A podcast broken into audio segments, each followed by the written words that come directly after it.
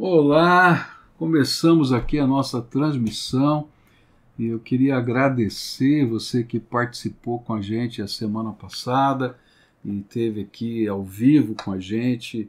É, e nós tivemos em torno de 9.700 pessoas nos vários canais que a gente transmitiu e sem contar a televisão que não deu para a gente medir e mais de 5 mil interações, gente que comentou, falou alguma coisa.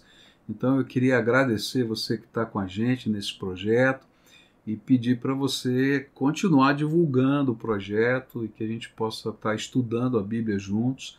A nossa primeira jornada vai ser estudar o livro de Efésios e a gente está começando nesse projeto e eu convido você a tomar parte com a gente em tudo isso. Bom, eu queria começar orando, pedindo direção de Deus para esse nosso encontro, e depois a gente vai começar a estudar o livro de Efésios. Vamos orar juntos?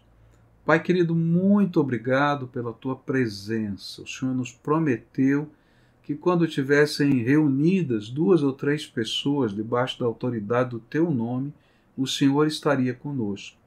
E, Senhor, somos muito mais do que dois ou três reunidos por esses meios eletrônicos e nessa hora eu quero te pedir: vem com o teu Espírito Santo e ministra na nossa vida. É aquilo que eu oro em nome de Jesus. Amém e amém. Nós vamos estudar hoje o livro de Efésios e eu queria falar sobre, é, no capítulo 1, versículos 3 a 14, e o tema serão bênçãos espirituais. E eu vou aqui é, mostrar para você o nosso texto e a gente vai estar tá meditando um pouquinho nele. Diz assim: Bendito seja o Deus e Pai de nosso Senhor Jesus Cristo, que nos abençoou com todas as bênçãos espirituais nas regiões celestiais em Cristo, porque Deus nos escolheu nele antes da criação do mundo para sermos santos e irrepreensíveis em Sua presença. Em amor, nos predestinou para sermos adotados como filhos por meio de Jesus Cristo, conforme o bom propósito da Sua vontade, para o louvor da Sua gloriosa graça, a qual nos deu gratuitamente no amado. Nele temos a redenção por meio de seu sangue o perdão dos pecados, de acordo com as riquezas da graça de Deus, a qual ele derramou sobre nós com toda sabedoria e entendimento, e nos revelou o mistério da sua vontade, de acordo com o seu bom propósito que ele estabeleceu em Cristo. Isto é, de fazer convergir em Cristo todas as coisas, celestiais ou terrenas, na dispensação da plenitude do, dos tempos. Nele fomos também escolhidos, tendo sido predestinados, conforme o plano daquele que faz todas as coisas segundo o propósito da sua vontade, a fim de que nós, os que primeiro esperamos em Cristo, sejamos para o louvor da sua glória. Quando vocês ouviram e creram na palavra da verdade, o evangelho que o salvou, vocês foram selados em Cristo com o Espírito Santo da promessa, que é garantia da nossa herança até a redenção daqueles que pertencem a Deus para o louvor da sua glória. Então, um dos objetivos do nosso trabalho aqui é estudar a Bíblia, naturalmente, mas também dar dicas de, que, de como você pode estudar a Bíblia sozinho. Então, a primeira dica que eu queria dar para você é a seguinte: toda vez que você for fazer um estudo bíblico, você tem que ler várias vezes esse texto que você vai estudar e, se possível, em várias versões diferentes. E na medida que você toma familiaridade com esse texto, você tem que fazer uma pergunta: qual é o assunto principal desse texto, tá? E aqui esse assunto principal, ele vai aparecer nesse texto que nós acabamos de ler, logo no versículo 3, que diz assim: né? Bendito seja o Deus e Pai de nosso Senhor Jesus Cristo, que nos abençoou, está aqui, com todas as bênçãos espirituais nas regiões celestiais em Cristo. Então, o assunto é: Paulo está falando das bênçãos espirituais que nós temos com a nossa conversão. E aí ele vai começar a colecionar ou demonstrar para a gente pelo menos seis bênçãos espirituais que a nova vida em Cristo tá, é, tem produzido na nossa própria vida. Então, o meu objetivo é tentar mostrar para você quais são essas bênçãos espirituais que são aqui é, demonstradas nesse texto. Então, primeira bênção espiritual que a gente vai encontrar é essa aqui. Nós fomos escolhidos em Cristo Jesus. E se a gente olhar aqui para o texto que a gente estava trabalhando, tá? É, a gente vai perceber que Paulo trata dessa questão, né? Quando ele vai falar aqui no versículo 4 o seguinte: porque Deus nos escolheu, tá? E aqui é a palavra-chave, tá? Deus nos escolheu. Aqui está a palavra-chave, tá? Antes da criação do mundo, para sermos santos, irrepreensíveis e assim. Ele repete o mesmo conceito na seguinte expressão: nos predestinou, tá? Essa é a outra vez ele fala da mesma coisa, da escolha que Deus está fazendo com relação a nós, tá? E ele repete esse assunto nos versículos 11 e 12. Nele também fomos escolhidos, e aqui a palavra escolhidos aparece de novo, tá? Predestinados, aparece essa palavra de novo aqui, conforme o plano daquele que faz todas as coisas segundo o propósito da sua vontade, a fim de que nós, os que primeiro esperamos em Cristo, sejamos por louvor da sua glória. Então a gente tem aqui nesse texto a primeira bênção espiritual. E a primeira bênção espiritual tem a ver com a nossa eleição. E Paulo vai trabalhar com aquilo que a gente chama na teologia de doutrina da eleição, tá? Ou alguns da predestinação e assim por diante, tá?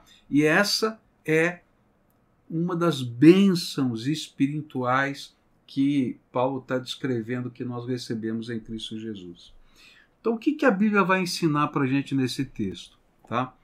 A Bíblia nos ensina que antes que o mundo fosse criado, antes da criação, antes da fundação do mundo, Deus já havia concebido uma maneira de salvar os seus filhos que se perderiam. É disso que ele está falando. Então, assim, antes do homem pecar, Deus já sabia que o homem ia pecar e ele já tinha concebido um plano para a salvação antes do mundo existir. E aqui a gente vai encontrar alguns princípios fundamentais da nossa eleição em Cristo Jesus, nesse texto que a gente acabou de ler. Então, quais são os princípios fundamentais? A primeiro, o primeiro princípio fundamental é que esta eleição se dá em Cristo. E essa aqui é uma coisa muito importante, tá? é em Cristo que a eleição se dá. O que a palavra de Deus está ensinando para a gente aqui, né, ela vai estar tá dizendo para a gente que em Cristo Jesus é que nós pudermos ser destinados, predestinados, escolhidos. Você pode escolher a palavra que você quer é, para esse termo que Paulo está colocando aqui. E nós fomos escolhidos, predestinados, eleitos em Cristo Jesus, tá? Para através da fé e da santificação do Espírito, vivemos para o louvor da sua glória. Talvez a pessoa que melhor explicou essa predestinação ou essa eleição em Cristo tenha sido teólogo alemão chamado Karl Barth, tá? E, e a posição de Calbart é uma, uma posição muito interessante. Ele diz que é, a, a eleição ela é cristológica. Cristo é o eleito de Deus. Assim como é, o primeiro Adão pecou, lembra dessa primeiro Adão, né? E o segundo Adão, que é Cristo. Então, Cristo foi eleito por Deus, tanto para que ele morresse pelos nossos pecados, então ele foi eleito para destruição, para condenação, como também foi eleito para ressurreição e para salvação. E é por isso que em Jesus eu posso passar da morte para a vida. Então, a eleição, segundo Calbart, e eu gosto muito da teoria dele, não é um ato despótico de Deus dizendo você vai para o inferno, você não vai. Mas ele disse: ó, Eu escolhi Jesus. e em Jesus, todos quantos olham para ele podem ter vida eterna. Mas todos quantos não olham para ele podem ter condenação eterna, porque ele foi eleito tanto para condenação quanto para salvação ou para ressurreição. E aí então a gente tem essa, essa visão né, diferente é, da eleição. Gosto muito da posição do Calbart com relação a isso. E a Bíblia vai dizer para a gente, nesse texto que a gente acabou de ler, que ela é uma eleição supratemporal. Tá? O que, que é isso? Era antes da fundação do mundo, fora do tempo. O tempo não existia, as horas não existiam, mas Deus já tinha um plano, Deus já tinha um processo já na sua mente de criar o homem, saber que ele ia cair, mas que ele ia salvá-lo e que ele mesmo seria o redentor ah, das nossas vidas. Então, essa eleição é supratemporal. Outra característica dessa eleição é que ela é redentiva e moral. Tá? Então, o que quer dizer isso? É fazer das nossas vidas vidas santas e irrepreensíveis diante do Deus Todo-Poderoso. Então, em Cristo, por causa do perdão dos nossos pecados, por causa da lavagem no seu sangue, por causa da, do derramar do seu espírito, Deus está fazendo da gente aquelas pessoas que estão sendo transformadas pela sua graça. E existe então redenção, perdão, mas existe também transformação na nossa vida. Nesse contexto, quando eu olho para a eleição, eu vou vê-la como um ato de amor. Tá? Por quê? Porque antes da fundação do mundo, Deus me amou. Antes da fundação do mundo, Ele mesmo se determinou, se destinou, se predestinou a morrer pelos nossos pecados e a ressuscitar para que nós pudéssemos ter vida eterna. Então, essa eleição é um ato profundo do amor de Deus, antes mesmo da fundação do mundo. E, por fim, essa eleição ela tem uma base, ela tem um, um um mecanismo concreto onde você vai encontrar pessoas salvas e não salvas, tá? E como é que ela se dá nesse contexto concreto? E aí então a base desta é, eleição, vamos dizer assim, visível, que não está apenas no mundo espiritual, ele tem a ver com o pré-conhecimento de Deus de todas as coisas. E é interessante que o apóstolo Paulo ele deixa isso muito claro em vários textos diferentes das Escrituras Sagradas. Por exemplo, Romanos, capítulo 8, versículo 29, onde a palavra do Senhor vai dizer isso aqui: Pois aqueles que de antemão conheceu, e aqui é a palavra-chave, aqui, não é? Ele conheceu de antemão, olha aqui, conheceu, também predestinou para serem conformes à imagem de seu filho, a fim de que ele seja o primogênito entre muitos irmãos. Então, antes da fundação do mundo e antes mesmo de predestinar ou de eleger, ele já conhecia o coração, a decisão, o que essa pessoa poderia fazer com o toque do Espírito na sua vida. Mas o interessante é que não é apenas Paulo que fala a respeito disso. Se você olhar, por exemplo, para 1 Pedro, capítulo 1, você vai encontrar esse mesmo ensino é, sendo é, anunciado pelo apóstolo Pedro. E aí a palavra de Deus vai dizer assim: Pedro, apóstolo de Jesus Cristo, aos eleitos de Deus, peregrinos dispersos no Ponto, na Galácia, na Capadócia, na província da Ásia e da Betínia, escolhidos de acordo com o pré-conhecimento de Deus. Olha só, ele vai dizer que aqui eles foram eleitos por Deus, tá? Mas aqui eles foram escolhidos de acordo com o pré-conhecimento de Deus.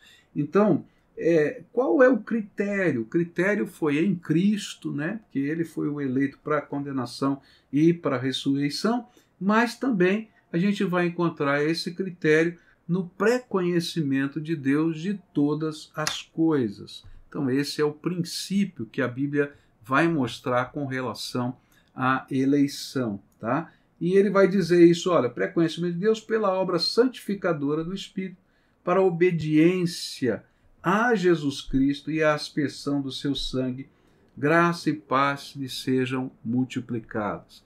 Eu acho tremendo isso, né? quando a gente olha ah, o contexto ah, da eleição nesses termos que a gente vê ah, no conjunto da palavra de Deus. Você pode imaginar isso? Antes mesmo de eu ou você existir, milhares e milhares ou milhões e milhões de anos atrás, Deus já me conhecia e me amava. Olha que coisa tremenda. Ele viu tudo o que aconteceria na minha vida e por isso ele preparou um plano de amor para a minha vida e para a sua vida. Ele inventou um processo redentor para que os meus e os seus pecados pudessem ser perdoados e de uma maneira pessoal, individual, ele pudesse transformar a nossa própria vida. É, eu acho que quando, quando penso nisso, eu fico imaginando né, o que seria um, um, uma relação dessa verdade com a minha realidade ou com a sua realidade. É, eu me lembro que quando estava me preparando para o casamento, é, o, o, uma das coisas que eu aprendi com a pessoa que me ajudou nesse processo de pré-nupcial era uh, tentar visualizar, ou pelo menos imaginar, como é que seriam os nossos filhos, de que para que a gente pudesse desenvolver um tipo de educação que ajudasse a construir o caráter, a personalidade dos nossos filhos. E eu imagino isso, né, que eu com toda a minha limitação, porque eu não tenho esse pré-conhecimento, eu imaginei alguma coisa para o Michel, imaginei alguma coisa para Kelly, e eu tentei construir um processo de educação para ajudá-los a chegar em alguns objetivos que eu achava importantes para a vida deles. Agora você imagina Deus, antes da fundação do mundo, detentor de todo o poder, de toda a sabedoria, é, onde o, o, universo é tão pequenininho que a Bíblia diz que é como um grão de areia. Né? O universo todo é como um grão de areia diante da sua grandeza ele olha para mim, olha para você antes da gente existir e diz: Eu tenho um plano para a sua vida e esse plano é bom. E ele prepara todos os processos. E como ele tem a capacidade de conhecer o futuro, ele trabalha na sua vida de várias maneiras para que você possa ser alcançado por essa infinita graça.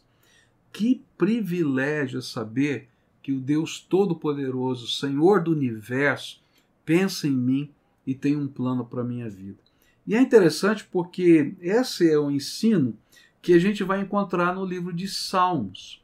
Então, se você abrir a sua Bíblia aí no livro de Salmos, Salmo 139, você vai encontrar as seguintes palavras. Versículo 6, primeiro, a Bíblia vai dizer assim: Tal conhecimento é maravilhoso demais e está além do meu alcance é tão elevado que eu não posso atingir. E aí ele vai explicar o que, que ele não está conseguindo atingir. Então vamos lá para o versículo 13. Tu criaste o íntimo do meu ser e me teceste no ventre de minha mãe. E eu te louvo porque me fizeste de modo especial e admirável. Tuas obras são maravilhosas e digo isso com convicção.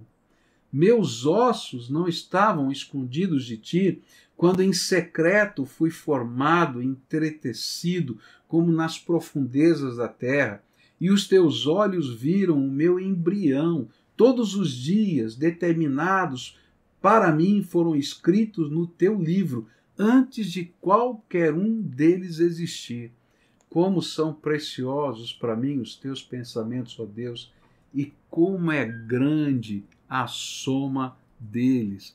Uau, que salmo tremendo!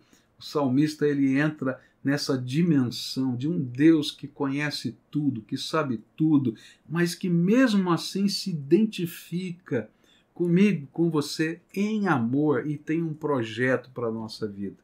E é por isso que o próprio salmista, quando pensa na natureza humana, ele vai dizer, ele vai dizer que é uma grande tolice tentar fugir de Deus ou tentar é, se esconder ou recusar a graça de Deus. E olha só o que, que ele vai dizer aqui nos versículos 7, 8, 9 e 10. Ele vai dizer assim: Para onde poderia eu escapar do teu espírito? Para onde poderia fugir da tua presença? Se eu subir aos céus, lá estás. Se eu fizer a minha cama na sepultura, também lá estás. Se eu subir com as asas da alvorada e morar na extremidade do mar, mesmo ali, a tua mão direita me guiará e me susterá. A melhor coisa que podemos fazer é dizer: Senhor, obrigado. Eu quero todo o teu plano para a minha vida. Porque quando eu penso nessa obra tremenda de Deus, de que Ele, é, antes da fundação do mundo, preparou esse plano, antes da fundação do mundo, elegeu Jesus para tomar o meu lugar na cruz do Calvário, descer ao Hades por mim, ao inferno por mim, e ressuscitar para que eu pudesse ter vida e vida eterna, para que em Cristo a gente pudesse ser eleito de Deus. Então eu fico pensando que privilégio Deus nos dá.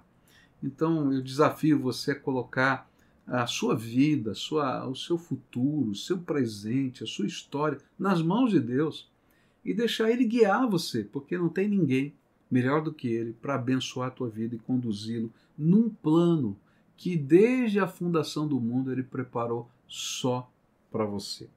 Muito bem, então a gente vai agora para um uma segunda bênção espiritual que, que o Senhor preparou para nós, tá?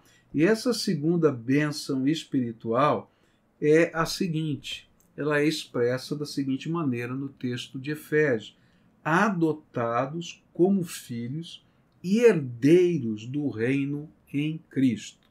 E onde é que está isso? Então, se você ler aqui, é, Efésios capítulo 1, versículos 5 e 6, a Bíblia vai dizer assim: Em amor nos predestinou para sermos adotados como filhos por meio de Cristo Jesus conforme o bom propósito da sua vontade, para o louvor da sua gloriosa graça, a qual nos deu gratuitamente no amado. A segunda bênção espiritual que a Bíblia vai é, colocar para a gente é na teologia chamada a adoção. Então a gente teve a eleição, agora a gente tem adoção.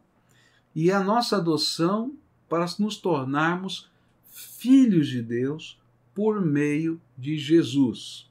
E Paulo trata não apenas em Efésios sobre esse tema, mas também em Gálatas 3, versículo 26, onde diz assim: Todos vocês são filhos de Deus mediante a fé em Cristo Jesus.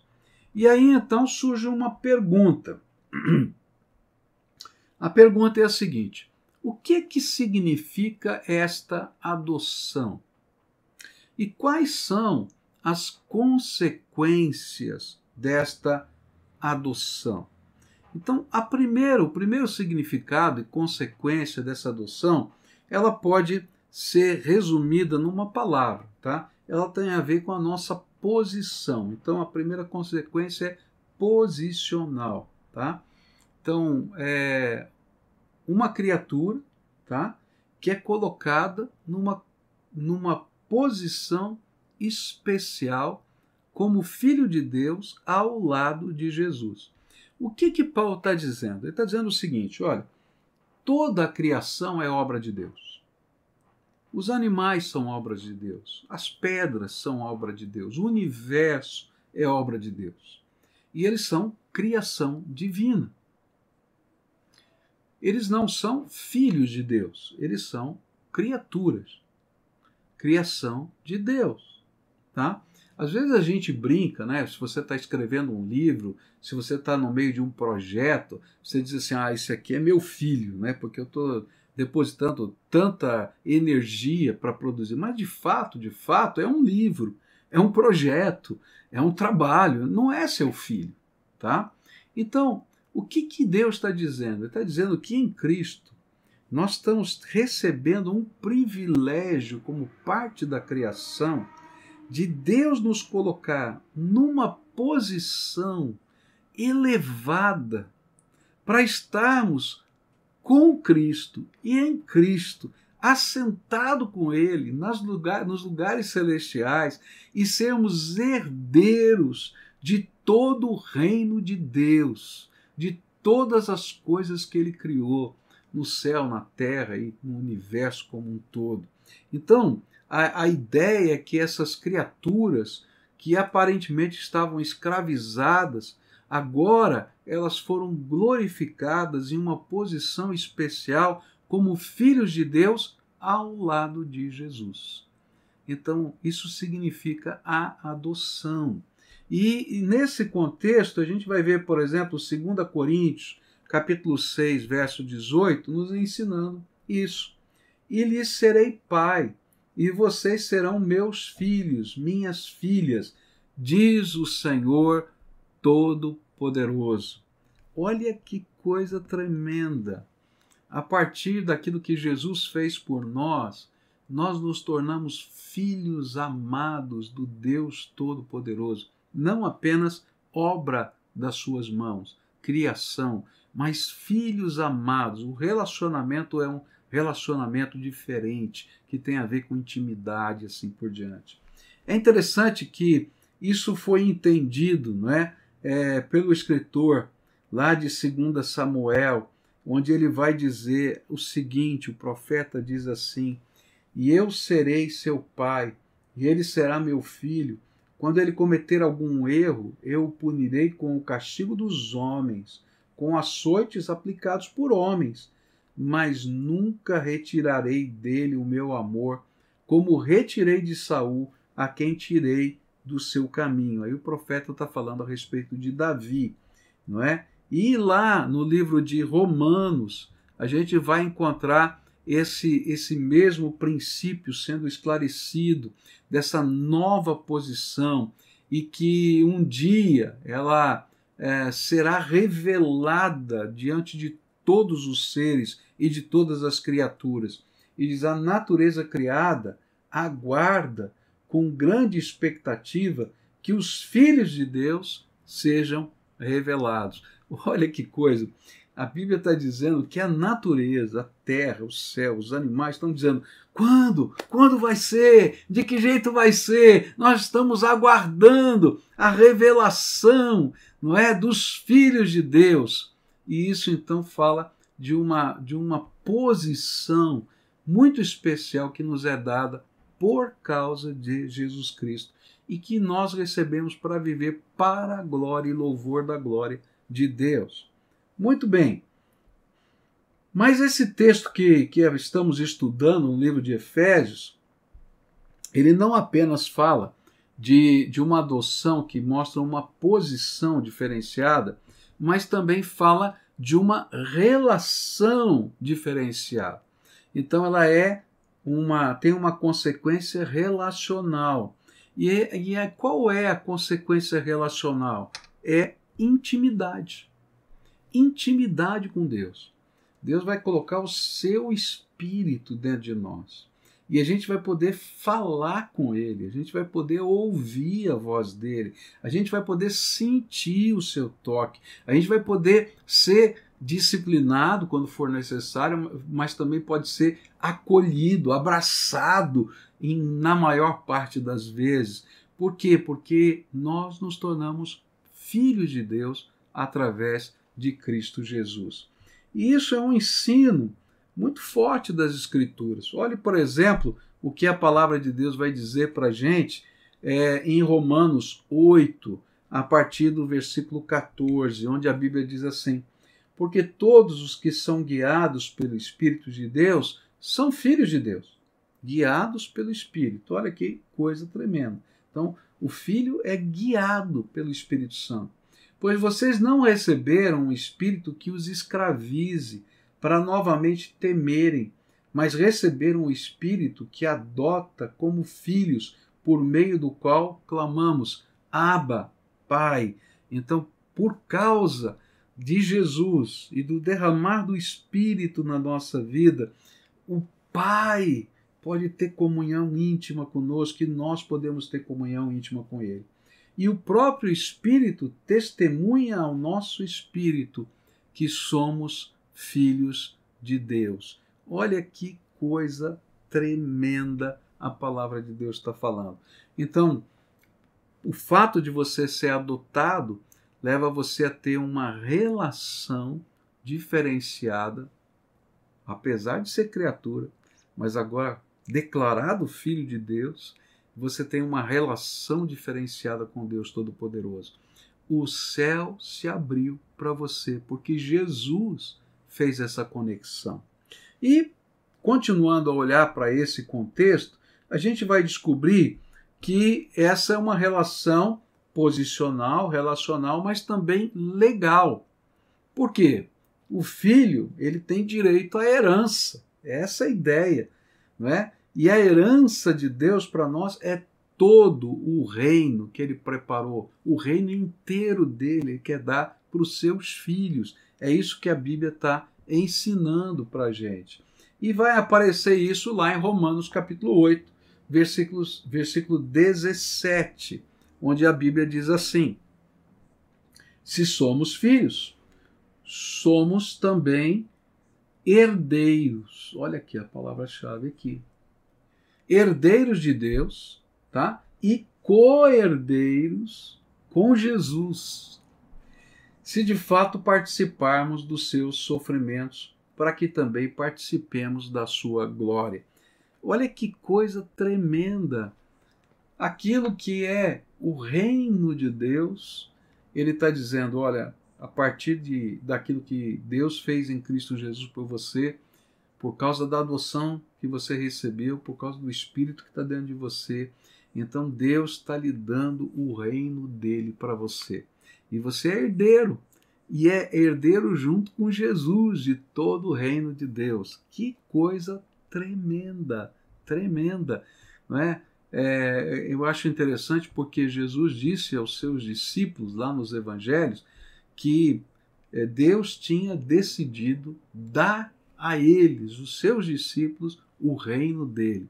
E essa é uma decisão de amor de Deus para conosco, tá? Muito bem. E a gente vai continuando aqui a olhar e vai perceber nesse texto que essa é uma decisão também educacional, tá? Por quê? Porque nós estamos debaixo da instrução, mas também da disciplina do Pai. E, e é isso que a Bíblia vai mostrar para a gente lá no livro de Hebreus, capítulo 12, onde a Bíblia ensina assim: vocês se esqueceram da palavra de ânimo que ele lhes dirige como filhos? Meu filho, não despreze a disciplina, nem, é, nem se magoe com a sua repreensão, pois o Senhor disciplina quem ama e castiga todo aquele a quem aceita como filho. Suportem as dificuldades, recebendo-as como disciplina. Deus os trata como filhos filhos. Ora, qual filho que não é disciplinado por seu pai? Se vocês são disciplinados, e a disciplina é para todos os filhos, então vocês não são filhos legítimos, mas sim ilegítimos, se vocês não são disciplinados. Além disso, tínhamos pais humanos que nos disciplinavam e nós os respeitávamos. Quanto mais devemos submeter-nos ao Pai dos Espíritos para assim vivermos. Nossos pais nos disciplinavam por curto período, segundo lhes parecia melhor, mas Deus nos disciplina para o nosso bem, para que participemos da sua santidade. Nenhuma disciplina parece ser motivo de alegria no momento, mas sim de tristeza. Mais tarde, porém, produz fruto de justiça e paz para aqueles que por ela foram exercitados. Ok, então a nossa, a nossa adoção nos leva a, a, participarmos não apenas da herança, das, mas também da direção, da correção de Deus. Quando a gente começa a ir, pô, ele vai, vem cá, meu filho, eu tenho um plano melhor para você, não vai por esse caminho, não, e assim vai. Tá?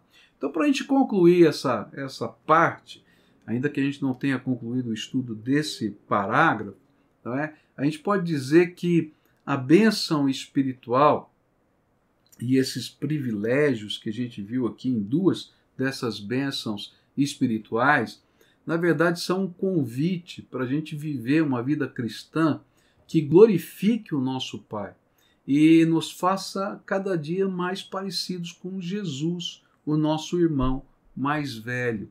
E foi isso que Paulo ensinou, não é, no livro de Filipenses, capítulo 2, onde a palavra de Deus vai dizer assim: Assim, meus amados, como sempre vocês obedeceram, não apenas na minha presença, porém muito mais agora na minha ausência, ponham em ação a salvação de vocês com temor e tremor, pois é Deus quem efetua em vocês tanto o querer quanto o realizar, de acordo com a boa vontade dele.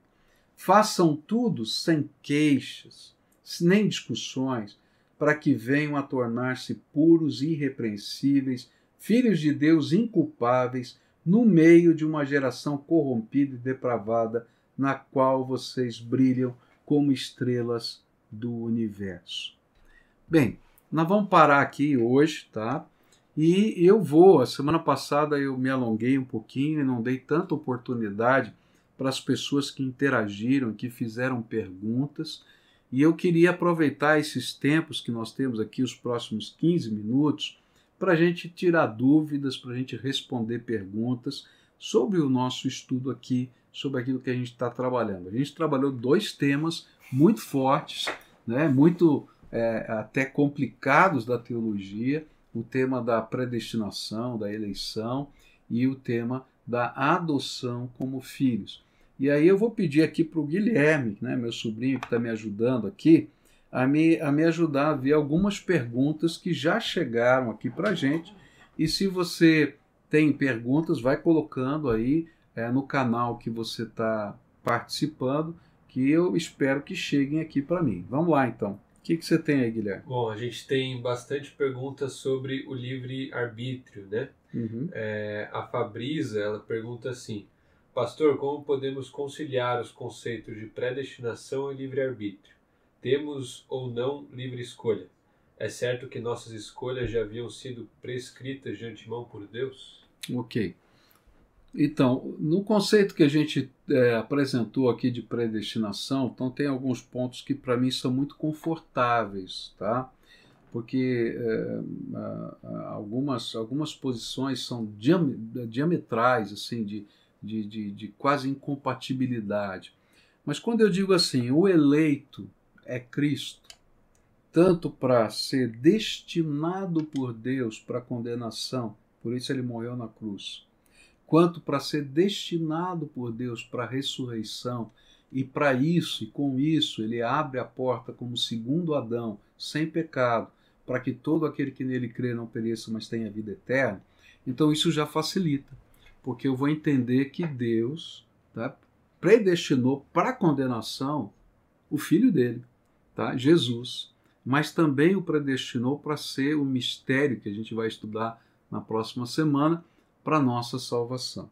Segundo aspecto que eu acho interessante na posição que, que eu abraço é que uh, o livre-arbítrio não está fora desse contexto. Porque se Deus ele tem conhecimento daquele que se salvou, que se perdeu antes da fundação do mundo, isso não é porque ele determinou isso, mas porque ele tem pré-conhecimento de todas as coisas. Mas mesmo assim, ele não deixa de dar a oportunidade para cada ser humano poder tomar uma decisão. Então a palavra vai ser pregada, as oportunidades vão sendo dadas, e mesmo quando parece que não tem oportunidade nenhuma, ah, o, o, apóstolo Paulo, lá em Romanos, vai dizer que nós somos indisculpáveis porque a própria criação proclama a glória de Deus. Então há lugar para o livre-arbítrio, porque nessa, nessa visão da eleição, é, Deus não está escolhendo pra, para, para o castigo, para a salvação, aleatoriamente, mas ele tem critérios. O primeiro critério é Cristo, o escolhido para uma coisa e para outra. Nele nós podemos ser salvos ou condenados, e é isso que diz João. Quem crê nele né, já tem a vida eterna, quem não crê já está condenado, porque ele foi o eleito para isso, e nele nós vamos tomar nossa decisão. E nós temos o livre-arbítrio ainda porque ah, o Senhor está apenas prevendo, na sua presciência, ele está tomando conhecimento das coisas. Vamos lá. Legal. É, Alice Lopes pergunta: qual a diferença entre redimir e remir? São termos sinônimos, né? Então, é, o redimido ou remido, eles são aquele, aquele escravo, né? Que, que foi é, é, comprado e foi libertado. A gente não entrou ainda nessa palavra, essa palavra eu devo entrar nela a semana que vem, onde eu vou falar sobre redenção no sangue de Jesus. Tá? Legal. A Isa Ribeiro diz que não entendeu muito bem a parte sobre ser criatura. Ah, ok. Bom, é simples. O que eu quero dizer é o seguinte: todo ser é criado por Deus. Tá? Então vamos dizer assim: nada existia fora de Deus. Deus criou todas as coisas. Os anjos são criaturas de Deus. Os animais são criaturas de Deus. A terra é criação de Deus. Então, tudo que for criado por Deus é criatura tá? Agora, Deus está dando um privilégio que não deu aos anjos. É isso que a Bíblia vai dizer, que esse privilégio não foi dado aos anjos, foi dado ao homem de serem filhos de Deus, de mudarem de status, de serem herdeiros do seu reino. Para você ter uma ideia, a Bíblia vai dizer que os anjos são servos de Deus, ministradores a favor daqueles que servem, que, que andam debaixo da graça de Jesus. Então, ele colocou numa posição diferenciada. E ele então criou uma intimidade nova, ele colocou o seu espírito. Então nós passamos a ser filhos de Deus no momento em que recebemos Jesus como Senhor e Salvador da nossa vida. O que existe no contexto da, da, vamos dizer assim, do, do pensamento popular, e às vezes isso que confunde, dizendo, ah, todos nós somos filhos de Deus. É verdade, todos nós somos criaturas de Deus. Os filhos de Deus são aqueles que recebem Jesus como Senhor e Salvador e são tá, é, é, selados pelo Espírito Santo da promessa e são colocados nessa posição diferenciada como herdeiros do reino dele.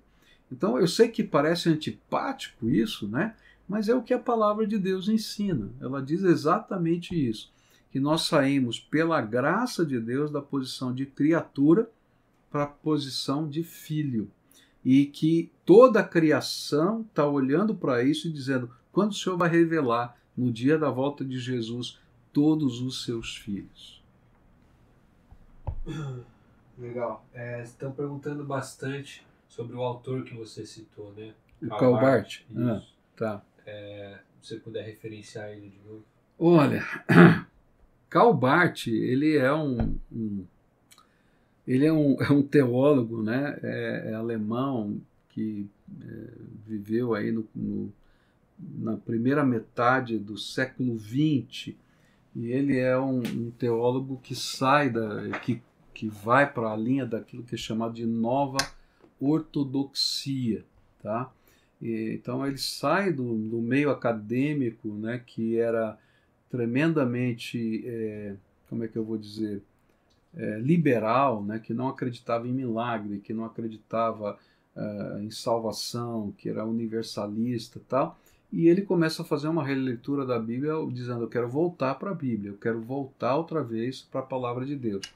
E ele pega algumas questões muito contundentes da teologia e trabalha sobre elas. Os livros de Calbart, eles são, é, assim, a dogmática de Calbart é a obra máxima dele, magna dele. Eu não me lembro se ela existe em português. Ela, ela é um, é, são cerca de uns 8 a 10 mil páginas, né, em vários tomos, em vários volumes, onde ele escreve essa, todos os aspectos da teologia nessa nova perspectiva de volta à palavra de Deus. Existem vários pequenos livros de Karl Barth que estão traduzidos por português sobre pontos da teologia e muitos livros que falam a respeito de Karl Barth em português. Eu, eu, essa citação que eu, que eu coloquei dele, ou pelo menos eh, eu referenciei, não citei, ela, ela surgiu num dicionário bíblico, tá? que é The Anchor Bible Dictionary, é, e num tópico sobre a predestinação. E aí então o, o autor desse verbete ele cita Bart ainda que eu já tenha lido Barth em, na sua dogmática e outras coisas. Mas eu tirei esse excerto exatamente dessa, dessa enciclopédia que também está em inglês. Tá? O Reginaldo pergunta: uma vez salvo, salvo para sempre? Ok, então aí é fácil a gente eh, explicar essa questão, tá? Por quê? Se a gente olhar na perspectiva tá, humana, tá? Que é, ó, o cara tá lá na igreja, atendeu um apelo, foi batizado e tal, etc. Então, nessa perspectiva humana, então alguém poderia dizer, ah, esse cara perdeu a salvação? Mas na perspectiva divina, daquele que já sabe todas as coisas antes da fundação do mundo, tá? Então ninguém vai perder a salvação porque ele sabe de fato quem são aqueles que se comprometeram com ele. E é por isso que João vai dizer assim: se saíram de nós, é porque não eram dos nossos. Então esse ele era, essa era a concepção do apóstolo João, tá? De que uh, uh, o fato da pessoa abandonar a fé e não se arrepender dos seus pecados e nunca voltar era um sinal de que nunca houve uma conversão genuína. Então, no aspecto divino, ninguém perde a salvação. Por quê? Porque ele já sabe aqueles que estão salvos e ele não acredita na, em algumas decisões que não são verdadeiras. E é por isso que Jesus vai dizer nos evangelhos também. Ele disse assim, lá nos evangelhos, diz, né, tem um trecho, não me lembro o endereço agora, mas diz assim, né, que as multidões criam em Jesus, mas Jesus não acreditava nelas. Por quê? Porque ele tinha esse conhecimento daquilo que havia no coração das pessoas. O Christian pergunta: Pastor, os anjos também foram escolhidos como os homens ou existe alguma diferença? Não, os anjos. Muito bem, os anjos são criaturas de Deus, assim como todo o resto da criação, tá? E eles, os anjos, a gente coloca anjos assim, mas eles têm várias castas diferentes, ordens diferentes. Né? Então, se você olhar na Bíblia, você tem os querubins, os serafins, os arcanjos. Então, é, é, é considerado, eram considerados os exércitos celestiais. Tá? E ah, ah, o que vai acontecer é que eh, uma parte desses anjos eles vão abandonar a sua natureza criada por Deus de serem santos e de habitarem na presença de Deus e vão sair, né? e a Bíblia vai dizer que cerca de um terço deles vai se rebelar contra, contra Deus e vai formar aquilo que a gente chama do exército de Satanás, os espíritos imundos e assim por diante, tá? Então, mas eles não foram criados por Deus e nem foram adotados como filhos, tá? Essa é a questão. Foram criados por Deus, mas não foram adotados como filhos. A Gesiane pergunta... A gente tem mais quatro minutos, depois vai cair a minha, a minha, o meu sinal aqui, tá? A Gesiane pergunta, pastor, quando oramos por pessoas que não se rendem a Deus, como entender essa parte do plano de Deus? Ele não quer que elas sejam salvas? Eu tentei explicar isso várias vezes, né? Deus quer que todos sejam salvos, é isso que está nas Escrituras. A palavra de Deus diz exatamente isso. Deus quer que todos sejam salvos. Tanto que ele colocou toda a maldição em Jesus e toda a bênção em Jesus para que a gente pudesse ser salvo, tá? O que, que acontece quando a gente está orando? A gente está pedindo a Deus que quebrante, a gente está pedindo a Deus uma nova oportunidade. A gente está pedindo a Deus que Ele abra novas portas, que Deus seja é, mais veemente ali. É claro que Deus sabe todas as coisas, mas Ele ouve a nossa oração e Ele abençoa aquelas pessoas dando mais oportunidades, porque eu não sei o destino eterno de cada um. Você sabe o destino eterno de cada um? Ninguém sabe. Então eu continuo clamando e sou parte daquilo que está no coração de Deus, que é o desejo de que as pessoas sejam salvas.